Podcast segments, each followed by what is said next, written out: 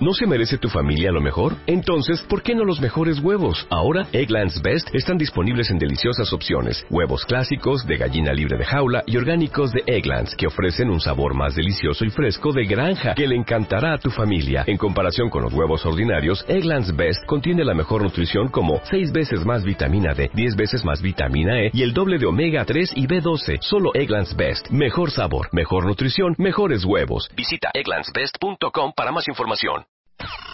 128 cosas que tienes que dejar de hacer este 2016. Deja de buscar la felicidad en algo o en alguien. Deja de perder el tiempo en internet. Deja de andar a mil por hora todo el día. Deja de pensar que no estás listo. Deja de asfixiar a tu pareja. Deja de rogarle a quien no te pela. Deja de sentarte con la cartera en la nalga. Deja de tragar como una boa. Lo que ya no hay que hacer right now. Revista MOA. Las 128 cosas que tienes que dejar de hacer en 2016. Más. Cómo acoplarte sexualmente en pareja. Las virtudes de ser introvertido. Deja de arrastrar tu pasado. Aprende a soltar. Más 160 páginas de amor, ciencia, salud, fuerza e inspiración para este 2016. Una revista de Marta de Baile. Estás escuchando lo mejor del año. Con Marta de Baile. Continuamos. ¿Saben que cuando escuchan esto? Ya, sóbeme, doctor. Ya. Marta. Es que hoy me levanté a las cinco y cuarto de la mañana. Pero para, por un buen motivo, hija. Más- levantaste y por qué. Me puse a hacer ejercicio. Al 10 para las 6 estaba yo Marta corriendo. ya está haciendo ejercicio en la madrugada, ¿cómo no? ¿Cómo de que no? Nada más una pregunta. Doctor Reyesaro, neurofisiólogo y profesor investigador de la Facultad de Medicina de la UNAM y director del Instituto Mexicano del Sueño. Cuando abres el ojo, hoy, abrí el ojo a las 5.13 de la mañana, y esto les va a servir a todos. ¿Significa que ya descansé? ¿A qué hora te acostaste anoche? 20 para las 11. Eh, sí descansaste, pero no necesariamente lo suficiente, y entonces en el día vas a estar con sueño, porque además te levantaste mucho antes de la hora que acostumbras a hacerlo. Mucho antes. Sí. Tres horas antes. Así es, entonces eso te da somnolencia que puede confundirse con la siesta, ¿no? En el día estás cansada eh, y si tienes oportunidad, tu cuerpo te pedirá hacer una siesta. Ok, porque vamos a hablar de cómo tomar siestas como un profesional, ¿ok? Pero nada más una pregunta. Yo siempre pensé que cuando abrías el ojo, así solito, es porque ya habías descansado. No, necesariamente. No, no, no. No necesariamente. No, puedes levantarte porque tienes algo distinto que hacer, puedes eh, despertarte pues porque te sentiste rara, extraña y eso te hace incorporarte, te levantaste al baño, despertaste y no hiciste lo necesario para volverte a dormir, pudiste haber visto el reloj, recordar que tenías un compromiso o simplemente te dio ganas de hacer algo distinto como lo hiciste y entonces te incorporas, pero no necesariamente descansaste ni estás despierta, eso se llama borrachera de sueño. Eh, y eh, lo tenemos todos cuando nos levantamos al baño, cuando te levantas medio dormido, pero hay personas que se les prolonga y esa borrachera de sueño se te puede prolongar un poco más en la medida que hayas dormido menos de lo que tu cuerpo requiere. Y se puede prolongar a lo largo del día, no tan intensa, pero se refleja a través de somnolencia. Pero bottom line, el, el que hayas abierto tu ojito así de la nada solita no significa que ya dormiste. No, No, es que que hayas descansado. Que hayas no. descansado. no hay que olvidar, Marta, que cada hora y media, cada dos horas aproximadamente estamos abriendo el ojo, a veces nos damos cuenta, otras no porque nos dormimos inmediatamente, pero es normal des- estar despertando durante la noche. Ok, ahí va. ¿Cómo tomar siestas como un profesional? Y les pregunté a todos, ¿quién A ver. toma siestas? Claro. Pues sí llegaron tweets, aunque usted no lo crea. Dice alguien aquí, yo, por ejemplo, este, en la actualidad, en el micro, dice Manuel, camión o hasta en el metro, si consigues lugar, en todos los casos, me tomo una siesta. Dice alguien acá, a mí no me da tiempo de tomar siestas, pero puedo dormir de 11 a 15 horas en la noche. No, bueno. Este, yo sí, de media hora, dice Max, en mi chamba después de comer deli. Sandra dice, todos los días de 6 a 7 de la noche, de, en el transporte de la chamba a la casa, me tomo mi siesta revitalizante. Marlon Erguía dice, como a eso de las 4 me tomo la siesta. Eh, Gavius dice, después de comer en mi cama en pijama, una hora si es posible. Hasta No, pijama se bueno. pone. Sí se toman sus siestas. Sí, claro, eh, ya esto es, es, una, es una necesidad fisiológica y se estima que 40% de las personas hacen siesta en el mundo. Lo que acabamos de escuchar nos lo deja claro, pero además eh, hay un- una, una cuestión que nos hemos preguntado siempre en relación al beneficio o no de la siesta. Ajá. Entonces, cualquier respuesta que se dé eh, no es totalmente irrefutable porque hay a quienes les va bien porque pueden hacerlo. Claro. Pero hay a quienes lo hacen porque necesitan en el transporte, no es la- el mejor sitio para hacer una siesta. Eh, hay quienes tienen horarios regulares para acostarse y levantarse y pueden hacer una siesta. Y este es el mejor ejemplo de la siesta benéfica. Si tú duermes bien en la noche y tienes oportunidad de hacer una siesta no mayor de 30 minutos, quiere decir Ah. que tienes un ritmo circadiano excelente. Ok, pero pausen ahí. Como hoy les vamos a enseñar cómo tomar siestas como un profesional, primero quiero aclarar, sí sirve tomar una siesta y para qué sirve la siesta. Sí, sí sirve, nos sirve para restaurarnos, te mejora en todos sentidos, física y mentalmente, eh, siempre y cuando sea una, porque si estás haciendo cuatro siestas en el día, ya es indicador de una patología llamada hipersomnia o somnolencia excesiva diurna. Entonces hay que contextualizar muy bien la siesta. Eh, Entonces, te, te mantiene más alerta, sí, te ayuda a la memoria, así es. aprendes mejor, eh, te hace más creativo, Sí, este, ¿qué ayuda más? a que te enfermes menos, te refuerza tu sistema inmune, menos riesgo de cardiopatía, mayor restauración celular, te ves mejor, te sientes mejor físicamente, eh, tu ánimo se vuelve más positivo y en este mundo tan competido, si estás enojado, si estás cansado, luces mal y eh, compites en desventaja. En cambio, una siesta te hace tener mejor ánimo. Te disminuye el estrés, te da, eh, te va ligado con el sueño nocturno, siempre y cuando se expresen estas condiciones. Es tan buena la siesta, ya escuchamos, es interesantísimo cómo la gente se duerme en el transporte público. En las recomendaciones que vamos a hacer, bueno, antes de ello, en nuestro contexto, cómo podemos hacer mejor la siesta, eh, en el mundo, desde 2004, en el Empire State, colocaron siestarios. Es decir, para los ejecutivos que no Ah, les daba tiempo de ir a casa, eh, vas a una cápsula, PATS se llaman, eh, en donde está de provisto de estimulación, un ambiente cómodo, con algo relajante, y con 30 minutos la gente se restaura de ahí. ¿Has visto en, en algún aeropuerto, bueno, en las salas de, de espera, en las salas de, de los viajeros frecuentes que tienen acceso a esto, pues hay sus siestarios, te puedes echar una siestecita y sobre todo si traes vuelos de conexión.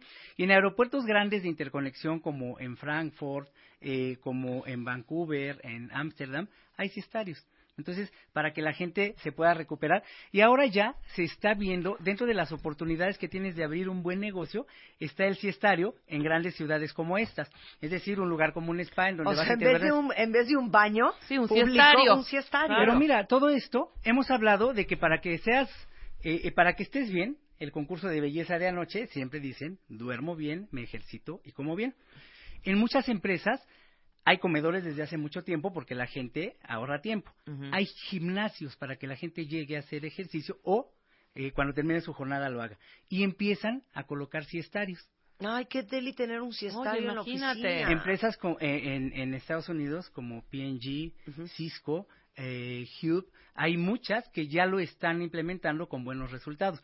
Pero digo que, que siempre es cuestionable porque hay un estudio en Toronto que dicen que eh, cayó el 30% la productividad en empresas en donde en Canadá pusieron estos es- siestarios, a diferencia de la contundente evidencia de que la siesta bien indicada, bien establecida en algún momento funciona bien.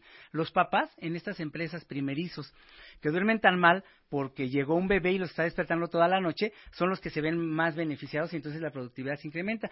Y en las grandes empresas donde hay personal ejecutivo que viaja frecuentemente para minorar los síntomas del jet lag y mejorar la productividad del estado de ánimo, reducir la somnolencia y con ello tener una mejor toma de decisiones, son eh, el personal que más beneficiado se ve con esto. Así es que es una tendencia actual que se está expandiendo cada vez O más. sea, tú que eres experto en sueño, ¿eres pro siesta? sí, claro, claro. Ok, ahora, algo muy importante que dicen aquí los cuentavientes.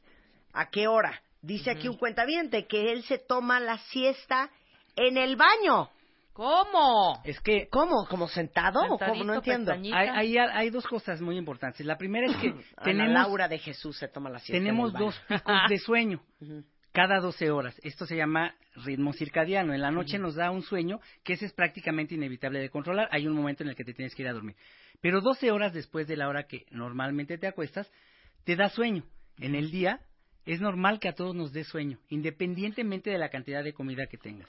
Entonces, este este pico de sueño vespertino lo puedes controlar. Pero espérame, eso quiere decir que si ustedes se duermen más o menos a las 11 de la noche, 11, 11 y Sí. media, ok. a las 11 de la mañana Ujú. te va a dar sueño otra Bueno, vez. eh, el- es, es cada 12 horas que te empieza a dar sueño, sí, pero el pico de sueño, eh, eh, si tienes tú un ciclo normal de sueño en la noche, de 11 a 7, Ujú. que estás 7 u 8 horas en cama, si te acuestas a las 11 y te levantas a las 7, a las 3 de la mañana es la mitad de ese ciclo, entonces a las 3 de la tarde es cuando te va a dar. Ah, 12 horas después de tu medio ciclo nocturno. Ah, entonces espérame. Entonces, si yo me dormí a las 10, Sí. va a ser como a las 2 de la mañana, ¿Sí? lo cual significa que a las 2 de la tarde me va a Exactamente. dar Se va a dar sueño. Por eso el promedio, y la mayoría de los que escuchamos entre 2 y 4 les da sueño. Porque Claro. en promedio en las grandes ciudades, eh, la mayoría de la gente se acuesta entre las 11 de la noche y las 6 de la mañana. Entonces por eso nos da sueño a, a esta hora. Nosotros hace ya más de 25 años mostramos esto en población normal, cuando estábamos en el Instituto Nacional de Neurología, hicimos una investigación en jóvenes. Eh, hay una prueba diurna para medir somnolencia, una que ahora, si nos da tiempo, aplicamos a nuestros cuentavientes Sí, sí y otra que se hace en la clínica de sueño para medir somnolencia patológica. Cada dos horas tomas una siesta y medimos el tiempo que tardas en dormir. Entonces demostramos entonces que el pico de somnolencia en jóvenes mexicanos desde entonces es de 2 a 4 de la mañana. Esto lo tenemos publicado y también el sueño que tienen los adultos mayores hace ya más de 25 años en México lo demostramos y lo publicamos en la revista Sleep. Fue la tesis doctoral de la doctora Valencia eh, y ahí demostramos cómo los adultos mayores sin queja de sueño de un centro eh, de em, descanso, de un asilo de ancianos como se les llamaba entonces, casas de reposo, tienen somnolencia durante el día independientemente de una queja y esto estuvo asociado a un problema muy frecuente en población mexicana como es el ronquido y la apnea de sueño que te da más sueño del habitual. Una siesta está bien, pero sueño en diferentes momentos del día es patológico. Ahorita les vamos a decir a qué hora deberían de tomarse la siesta y cuánto tiempo deberían de tomarse la siesta. Pero antes les vamos a hacer un test, ¿les parece? Saquen papel y pluma, cuentavientes, porque ahí les vamos a hacer ocho preguntas súper claras para saber, Reyes, Eh, si la somnolencia que tienes es normal o si debes ir a atenderte a una clínica de sueño. a ver. Esto está basado en una escala conocida en todo el mundo llamada so- escala de somnolencia de Epworth que ya validamos en población mexicana. Ajá. Entonces, ¿qué tanto sueño nos da en el día? Cero, Espérate, ajá, con cero diferentes es... actividades. Nunca sí. me da sueño. Ando Cero- perfecto cero todo sueño. el día. Eh, Uno, Ajá. a veces me quedo dormido. ¿Mm?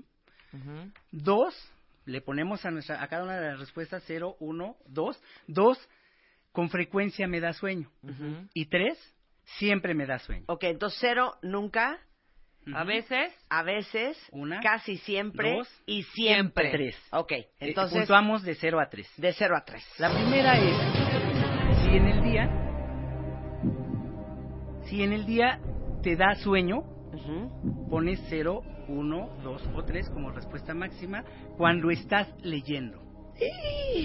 Hay gente que me dice, doctor, yo no leo porque me duermo, me da sueño, no avanzo. Entonces, Yo me pongo a jugar ¿qué tan Candy Crush y me da un sueño espantoso. Lo que sea, la lectura si te induce sueño. ¿sí? Ok. sí. De 0 a 3, la siguiente es, si cuando estás viendo el televisor, no importa el contenido del programa, estás cabeceando, o de plano te quedas dormido, Ujú. 0 a 3. Siguiente, eh, sentado inactivo puede ser en, en el templo, en una reunión de trabajo, en el cine, en el teatro. Si te da sueño, 0 nunca te da sueño, 3 te quedas prácticamente dormido. Cuando eh, vas en un transporte público, eh, cuando eres copiloto en el auto familiar, si cabeceas, nunca, 0, 1, a veces 2 frecuente y 3 prácticamente siempre. En la tarde si te acuestas, si te quedas dormido con facilidad, de 0 a 3, es la quinta pregunta. La sexta, estás en una reunión familiar o estás platicando con alguien y estás cabeceando. 0 nunca, 3 siempre. Esta, la séptima, ¿te da sueño después de comer? Sin haber bebido alcohol. Habitualmente después de la comida sientes sueño, cero nunca, tres siempre. Si eres conductor, si te ha dado sueño al conducir, Y Yo a veces siento que me voy a estrellar en el Cállate. periférico. Te lo juro. Es que son microsueños. Y cuando hace medio es solecito de frente, Sí, eso es, ¿Esa es la eso es 8? terrible. ¿La de si eres Eh, conductor? Sí, si eres conductor, te tiende a dar sueño cuando vas al volante. sí. ¿Tan sí. tan? Y si no eres conductor, si en el transporte público te quedas dormido, ¿no? Este, eh, en cualquiera que sea. Pero eran ocho, ya son ocho. Ocho, esta ya es son la ocho. octava. Sí. Ok. Entonces, hay que sumar lo que nos dio eh, esta, este test, ¿no? Escala de somnolencia de Burr, ya validada en población mexicana por nuestro grupo. Qué miedo, Wow. ¿eh? ¿Ya hicieron la suma cuentavientes? Ya. A ver, sumen. Si te da de 0 a 8, De 0 a 8, somnolencia normal, nos da sueño después de comer en algún momento del día, puedes, puedes hacer una siesta. Sí, güey, yo no me Tomarte estoy un reuniendo en las reuniones, tú sí un poco. yo sí. Bueno, Yo, sí. no en el coche, tú sí un poco. Sí. A ver, luego de 8 a 12. De 9 a 11 Ajá. ya es ronquido Ujú. que te está causando somnolencia, ya eres roncador, ¿sí? Eh, y hasta 16 va aumentando la intensidad del ronquido. O también hay un trastorno que se llama, además del Restless Leg Syndrome que hemos hablado, síndrome de piernas inquietas, hay personas con síndrome de movimientos periódicos de extremidades que les brincan las piernas estando dormidos y, es- y esto es causa frecuente de somnolencia si no son roncadores. A ver, entonces, espérame. De 9 a 12. Ujú. De 9 a 11 ya eres roncador. Ajá. De Le 11. llamamos le digo, ronquido de 12 primario, a sí. 17. Ujú. ya, hay, ya esta es hipersomnia moderada. Es o decir, estamos en un hoyo. es- ya tienes riesgo de quedarte dormido en el trabajo, Sí. al conducir, Ahorita no saben cuántas veces en reuniones y, y entonces eso te hace ver mal ante los demás. Ujú. Imagínate en, en profesión, en, en profesionales de la salud y pasa, ¿eh? con mucha, mucha frecuencia, estar cabeceando a la hora de dar consulta. No sé si a alguien les ha pasado, ¿no? Sí. Entonces, a todos nos puede pasar esto. A mí un Y- psiquiatra se me quedaba dormido. No, bueno. Te lo juro. Y entonces, bueno, pues Y eso de 18 para arriba, ya tienes que ir corriendo a una clínica. de pero corriendo. El riesgo es muy alto. Puedes tener Carmen Shu. Puedes tener 18. narcolepsia, si no eres roncador, si sueñas todo el tiempo, si sientes que se te sube el muerto, si te ríes y se te debilita tu cuerpo, eh, y tienes mucho sueño en el día y no roncas, eso puede ser narcolepsia. Pero quienes más se quedan dormidos, quienes muestran estas escalas más altas, son precisamente los heavy snorers, roncadores intensos, que se escucha el ronquido en otra habitación, que roncan en cualquier postura, que la pareja o alguien de la familia nota claramente que se está ahogando, que está dejando de respirar, ahí el riesgo de un infarto, de un problema cerebrovascular o de un accidente de tránsito es inminente. A ver, y muchas veces cosa, nos llegan ya Sí. después de que pasó algo de lo que acabo de mencionar. A ver, Reyes, una pregunta. ¿Por qué cuando tienes sueño bostezas? Bueno, el bostezo te indica varias cosas, no solo somnolencia. Si es un aviso, si lo tienes en el día de que no dormiste lo suficiente, que puedes tener hipersomnia. Pero si dormiste bien, eh, en- por la noche, ya pasada la tarde, pues comenzamos a bostezar, comenzamos a relajarnos, es un aviso para nuestro cuerpo que tenemos que ir a dormir. Ahora les vamos a explicar a qué hora. Que no necesariamente la hora que debería de ser es la hora que, que puedes. Y también cuánto tiempo. El sueño nocturno va de la mano de la siesta. Para que ésta sea benéfica, debes tomar en cuenta cómo estás durmiendo en la noche y tratar de ser lo más regular posible. porque de eso dependerá la hora precisa en que tu organismo obtenga mayor beneficio de la siesta. Eh, comentábamos hace un momento que si duermes de 11 a 7, de 11 de la noche a 7 de la mañana, eh, lo divides entre 2 y a las 3 de la mañana, entre 3 y 4, eh, lo avanzas 12 horas, entonces a las 3, 4 de la tarde es cuando es el mejor momento para tomar la siesta. Entonces, 12 horas después de esa mitad es cuando te deberías de tomar la siesta. donde la siesta tendría mayor beneficio, sí. En ese sentido, la siesta eh, debe durar alrededor de 30 minutos, ¿Por qué 30 y no 40? porque si te vas a 40 o más, entonces ya, entras en sueño profundo. Recordemos que durante la siesta llegamos al sueño ligero, etapas 1 y 2, que en el día son suficientes para restaurarnos, para poder continuar con las actividades. Pero si tú te pasas de esa hora y te acercas a una hora o te excedes, entonces ya es el otro tipo de siesta. La siesta, bre- la siesta breve es restauradora y te permite continuar.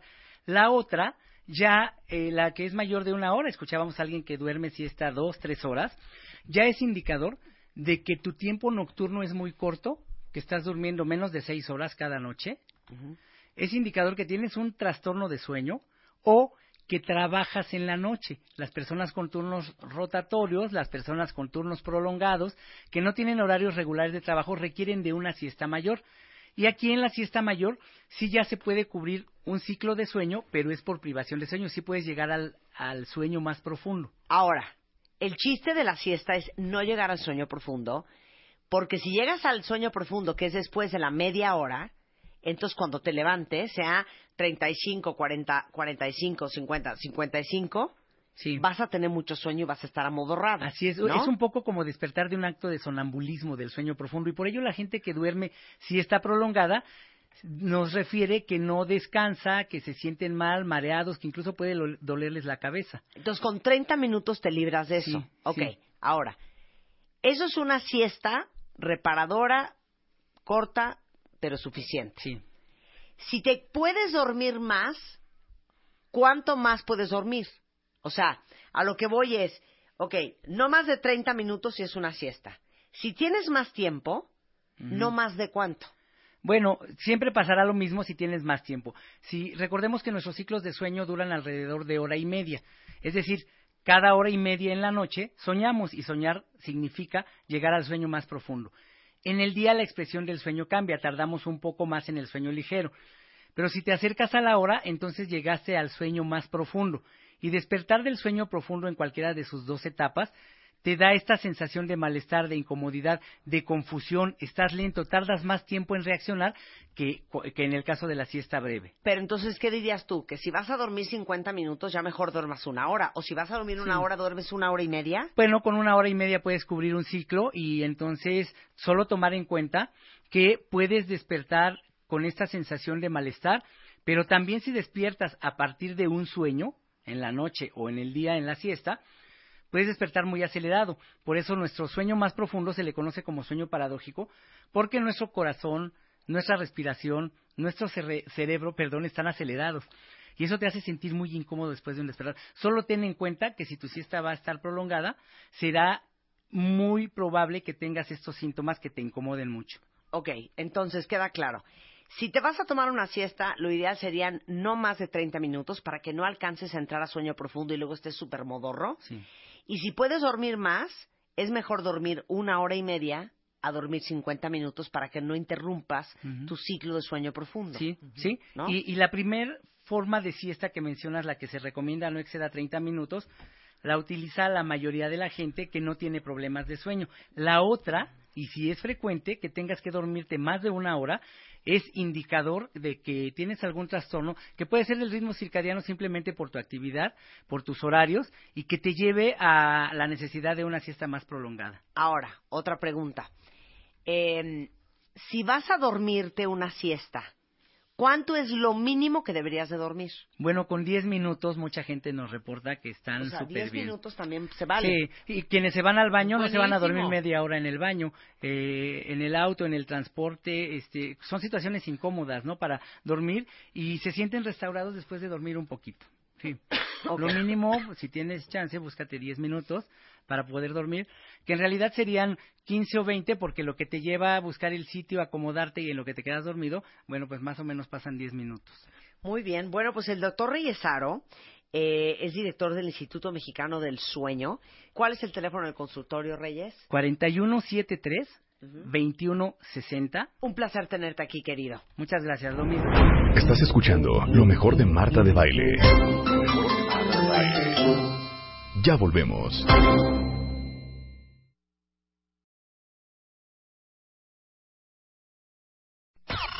128 cosas que tienes que dejar de hacer este 2016. Deja de buscar la felicidad en algo o en alguien. Deja de perder el tiempo en Internet. Deja de andar a mil por hora todo el día. Deja de pensar que no estás listo. Deja de asfixiar a tu pareja. Deja de rogarle a quien no te pela. Deja de sentarte con la cartera en la nalga. Deja de tragar como una boa. Lo que ya no hay que hacer right now. Revista MOA. Las 128 cosas que tienes que dejar de hacer en 2016. Más, cómo acoplarte sexualmente en pareja, las virtudes de ser introvertido. Deja de arrastrar tu pasado. Aprende a soltar. Más 160 páginas de amor, ciencia, salud, fuerza e inspiración para este 2016. Una revista de Marta de Baile. Como nuevo cliente de Western Union, puedes disfrutar de una tarifa de envío de cero dólares en tu primera transferencia internacional de dinero en línea. Envía dinero a los tuyos en casa de manera rápida, fácil y conveniente. Visita westernunion.com o descarga nuestra app hoy mismo y tu primera tarifa de envío corre por nuestra cuenta. Ganancias por cambio de moneda. No disponible para tarjetas de crédito y envíos a Cuba. Servicios proporcionados por Western Union Financial Services Inc. NMLS 906983 o Western Union International Services LLS NMLS 906985.